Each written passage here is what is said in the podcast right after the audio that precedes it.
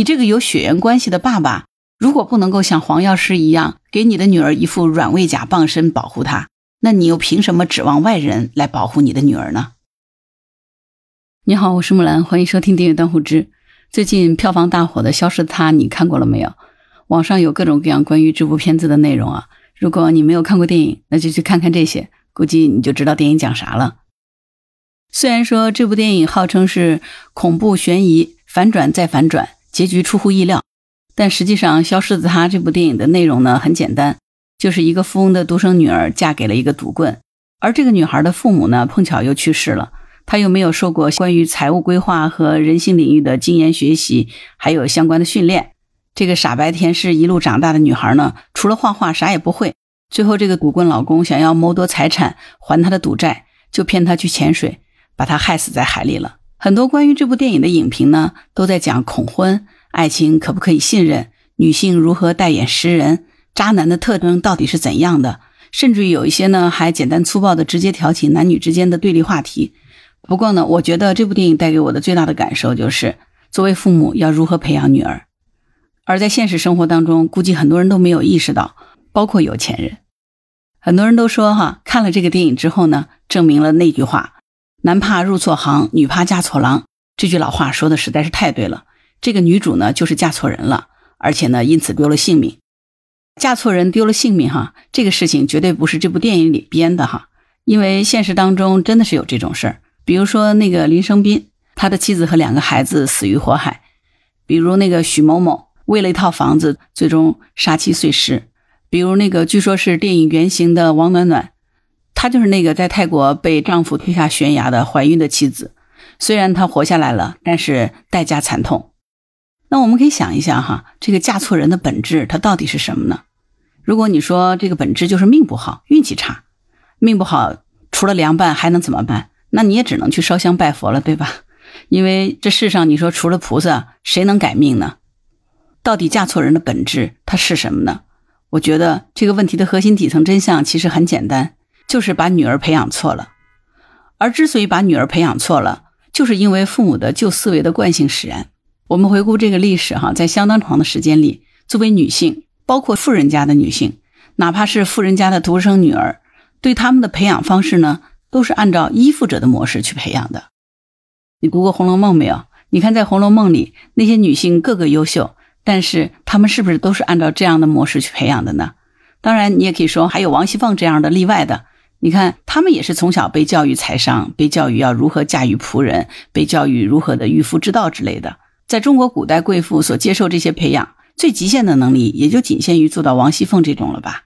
王熙凤可以称得上是在文学作品里头我们能看到的最强的女性了。她的战斗力和个人才华都发挥到了相当的极致，但是最终她也只是一个内围里的战斗机，荣国府院墙里的大总管，对吧？王熙凤的那个位置，如果比照现在公司的这个组织结构，他相当于是行政部门的一个总裁，你懂这个意思吗？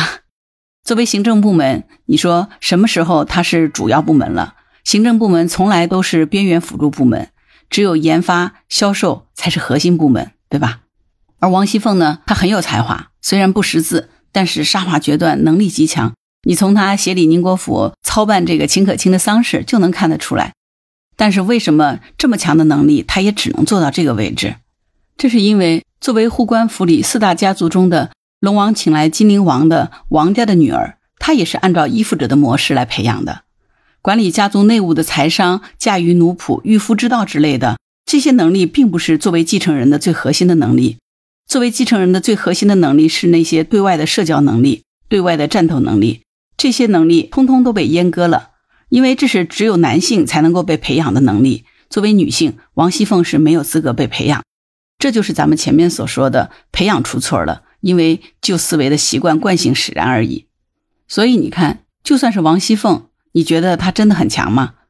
如果你看过《唐顿庄园》，你可能会发现，相比较《唐顿庄园》里的大小姐 Mary，王熙凤手里握有的这个牌哈，和 Mary 完全是不可比的。如果《红楼梦》和《唐顿庄园》你都精读过，你就会发现，唐顿大小姐 Mary 才是真正按照继承人进行培养的，她是真正意义上的董事长兼总经理，无论是资方还是管理层，都在她的完全掌控之中。虽然她是个女生。但是她是完全按照男性继承人的能力被培养的，也就是说，她是按照接班人被培养的。而王熙凤则不是。说到底，最本质的原因就是因为她是女性，在《红楼梦》里的女性从来就没有真正的被当做继承人对待过。当然，你也可以说啊，因为那些女性都是有兄弟的呀，比如说薛宝钗有哥哥薛蟠，再不济还有堂兄弟薛科呢。探春虽然也很能干，但是她有哥哥贾宝玉啊，而且还有一个亲生弟弟贾环呢。但是你看，即便是林黛玉，她作为独生女儿，父亲林如海去世以后所留下的财产，林黛玉也不能够自己独自处理，而是由贾琏、王熙凤的老公去代为处理的，对吧？这其实并不是能力的问题。在《红楼梦》里面有关于林黛玉打理荣国府大观园事务的情节，她的能力是很强的，而且呢，她还识文断字。当然，这也绝对不是性格的问题。其实，就算是林黛玉，她的性格像王熙凤一样的张扬、争强好胜，她也不可能有机会改变这一切。因为从一开始，当她打小被送入贾府的时候，她就没有真正被当做继承人去培养，哪怕她是独生女。你知道诗仙李白曾经入赘了两次吗？而且两次呢，都是相府家的女儿。这个入赘的意思说的就是将来这个岳父的财产最终都是归女婿的。而这个女婿呢，是按照接班人来培养的。当然啊，历史上李白最终是落空了继承哈，因为后来远方侄子取代了他成为接班人。所以呢，其实林黛玉也是按照依附者的模式被培养起来的。虽然作为贵族小姐，作为贵族小姐，她从小接受了良好的教育，博览群书，琴棋书画，诗词歌赋样样皆精，而且容貌美丽，气质优雅。但是对于她的培养目的，也只是依附联姻嫁给贾宝玉而已。退一万步讲，哪怕是他可以像李白的老婆一样保个赘婿，但是也不是把他作为继承人接班家族事业的，而是要由她的老公这个男人作为继承人。这个就和唐顿庄园里大小姐 Mary 的这个培养方式是完全不同的。在唐顿庄园里，Mary 虽然作为女人没有办法继承爵位，最终她和父亲的远房侄子通婚，但是呢，自始至终她手里都握有绝产。以及除了爵位这个虚名之外的全部权利，因为 Mary 就是按照继承人的方式被培养长大的。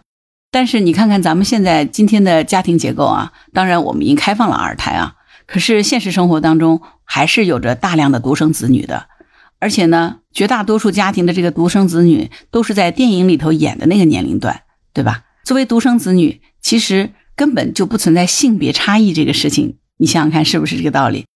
反正只有一个孩子，不管是男是女，他都应该是继承者，而且他也的确就是继承者，对吗？既然说这个孩子注定是要做继承人，要做接班人，那么他必然就要接受继承人教育啊。可是现实世界真的是这样子吗？其实并没有。咱们对于女生的这个教育，本质上仍然是取悦男性而衍生出来的那些，只是换汤不换药。说白了，就像在民国时，一个女孩能够去读大学，并不是指望她事业有成。而是指望她嫁人的时候可以嫁到更高门第的人家去。那今天这纸文凭，更多的时候像是这个女孩一个特别有面子的陪嫁。所以说，我们对于女性的培养缺少了最重要的一个环节，这个环节就是继承人培养环节。但是呢，这种对女生的教育思维实际上是维持了上千年。在这种培养模式下呢，女性很容易就产生一种下意识的对她没用的想法。也就是说，从性别角度来说，她的潜意识对于某些事情是非常排斥的。为什么要排斥？因为他觉得那些事儿对他没用。举个例子说，哈，可能更多的女性会对十字绣啊、插花啊、茶艺啊、花道这些事情有兴趣，愿意去学习。对于格斗、搏击、剑术这类的事情呢，就觉得很无聊，因为觉得学来没有用。你说哪有女孩子去整天打打杀杀的呢？对吧？但是一个男性呢，却恰恰相反。他们可能天然对格斗、剑术、搏击这类的游戏有兴趣。你不信，去看看你家孩子在玩的游戏，是不是现在大多数的男生更加有兴趣的都是战争类的游戏，或者是那种荒岛求生的游戏？因为男性天生就愿意去尝试和学习这一类的游戏，但是对于什么花道、茶艺、十字绣、插花之类的事情呢，则基本上是无感的。因为男孩子觉得那些没有用。这种呢，就是性别意识。因为男性在潜意识里知道他是男的，那么他对十字绣就很难提起兴趣。而同样的一个女性，如果她潜意识里总是认为自己是女的，那么她对于格斗、搏击这些提不起兴趣，那是再自然不过的了，对吧？但是问题在于，对于继承人、接班人而言，他们所需要的大多数的技巧，往往都类似于格斗搏击，而这些技巧呢，都是长期被潜意识默认为这是身为男人而要学习的。一个格斗高手，他肯定是一个精研人性、懂得操控预期、懂得博弈论，与天斗、与地斗、与人斗、与己斗，其乐无穷。这种斗争之术呢，就是继承人所要学习的学问。也是一个富人终其一生都没有办法逃避的事情，更是一个富人要培养接班人的终极目标。在现实生活中，我们就会发现啊，很遗憾，似乎女孩子们天然对这些就没有兴趣，因为她们从小就被灌输了太多这样的内容了。不是继承人，他们不需要学会这些，这些没有用。他们应当接受良好的教育，他们要博览群书，要通琴艺、绘画、舞蹈，懂艺术。要容貌气质俱优，这就是现在所谓的富养嘛。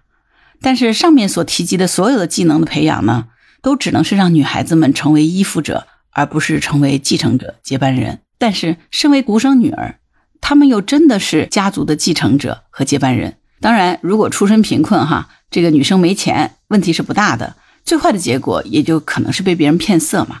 至少你是死不了人的，对吧？但可是如果这个女生有钱，可能情况就完全不一样了。就像在《消失的她》里面那个女主，因为父母是富翁，她很有钱，她是一个富二代，她又是一个独生女儿，她又是一个傻白甜，于是她就惹上了杀身之祸。说的直白一点，有些事情啊，穷人学不学是无所谓的，因为对于穷人而言，所走的路并不是只有奋斗逆袭一条路，还有很多其他的路，比如说继续当个普通的穷人，也没有人会质疑你什么。甚至于说，有些人选择当什么三河大神，打一天工，然后就在游戏厅里泡三天，然后呢再去打一天工，接下来呢继续在游戏厅里泡三天，过着这样的生活，好像也不是不可以的，至少不会祸及生命，也没有人去在意他是不是在当三和大神。可是对于富人和有钱人则不同，因为对于有钱人来说，他只有一条路，他要想尽一切办法让他的财富被保留下来，并继续的扩大。如果没钱了，他的人生绝对不仅仅只是跌落下来，因为在跌落的过程当中，往往是伴随着死亡的，就像在电影当中的这个女主是一样的。那你说有钱是好事儿吗？其实有钱从来就不是什么好事儿，因为天底下最危险的事儿就是有钱。那你说为啥哈？那大家现在不都想有钱吗？因为人性啊，匹夫无罪，怀璧其罪。如果一个人他有钱，却不懂得自己是怎么有的钱。而且呢，他还不懂人性，那么其实他就是像一个小孩子一样，揣着财宝走在夜黑风高的山林里。你说这事儿危不危险？如果他对自己这种危险的处境还不自知，甚至是洋洋得意，你觉得这种人他能活多久呢？答案肯定是不言而喻的，他活不了多久，也许可能第一集就下线了，对吗？说白了，富人有一个最大的问题，那个就是众矢之的。你说你拿着这么多的财产，有这么多的财富。这个财富本身，它就已经构成了对富人自身的威胁。富一代呢，都是从残酷的现实世界当中浴血拼杀出来的，他自己经历了这个过程，所以他很清楚危险到底在哪里。所以，当他培养继承人的时候，对于这个富二代培养的目标呢，就很明确了，不需要他亲自浴血拼杀了。但是呢，这个富二代他至少要具备相应的意识。和危机处理的基本操作能力。有一部老电影叫《尼罗河上的惨案》，我不知道你看过没有。那个富家女啊，当然最终她是被害了嘛。我记得当时他在和律师签他银行的一个委托协议的时候，因为这个律师也是心里头打着自己的小九九的，所以他就很急于让这个富家女在协议上把名字签了。但是那个富家女拒绝了，跟他说了一句话：“我的父亲教导我。”对于任何你要签署的文件，都要把它从头到尾一个字不落的看清楚，然后再签字。你说对吗？这句台词让我印象深刻。从这点上来说，你听出来了吗？这个富家女绝对是经过了继承人培训的，她懂得什么事是有风险的，对不对？对于那些富家出身的独生女们，如果她从来没有被当做继承人培养过，又恰好是个富二代，而且还从小被洗脑灌输了一堆等要靠的思想。指望嫁个男人来保护自己，你说这样的她和一个小孩子拿着璀璨的珠宝走在黑暗森林里有什么区别呢？匹夫无罪，怀璧其罪。小孩子其实是没有罪的，但是他带着财宝，那个才是罪。对他而言，财宝被觊觎，就会伴随着死亡，就像我们在电影当中所看到的那样。一个人奋斗上升的过程，往往是一步一步的逐级向上，很少有人能够一步飞天。但是这个下降的过程呢，却有可能是直接把人摔个稀碎，甚至可能把地面砸个窟窿。你以为这是最坏的结果了吗？不，其实不是，因为地面之下还有十八层。所以那些有独生女儿的父母们，说到底是你们把孩子带到了人世间。如果碰巧你们又给了他让人觊觎的财产，而且呢，你们还不从小教育他如何成为一个合格的继承人和接班人。你们怎么敢指望一个和他没有血缘关系的丈夫能够照顾他的后半生呢？当然，按照咱们前面所说的观点来说呢，这里的父母当中，这个妈妈呢可能是缺乏继承人教育思维的。那么，我想对这个爸爸说：你作为父亲，你不教育女儿，那绝对就是你的问题了。你这个有血缘关系的爸爸，如果不能够像黄药师一样给你的女儿一副软猬甲傍身保护她，那你又凭什么指望外人来保护你的女儿呢？在电影里，女主的确是被毒棍老公所杀，但是从她父母从小对她的教育而言，这个结果其实早已注定。同样道理呢，惯子如杀子，那些秉持着不让孩子吃我们吃过的苦，把孩子捧在手心里无限宠溺的爹娘们，那些从小把孩子照顾的生活不能自理，让孩子除了学习啥也不会的父母们。那些从小严格管控、指定孩子发展方向、束缚他们的成长和自我探索的爹娘们，你们真的是为孩子好吗？好啦，关于本期节目，你有什么想法？欢迎在评论区留言。如果你喜欢木兰的节目，欢迎订阅、点赞、转发、当护知。非常希望你能够给我的专辑《当护知》五星好评哦，这个对我很重要。谢谢你对木兰的支持。当然，如果你喜欢木兰，请关注木兰。也欢迎你加入木兰之家听友会，请到那个人人都能发布朋友圈的绿色平台，输入木兰的全拼下划线七八九就可以找到我了。好啦，今天就到这儿，我是木兰，拜拜。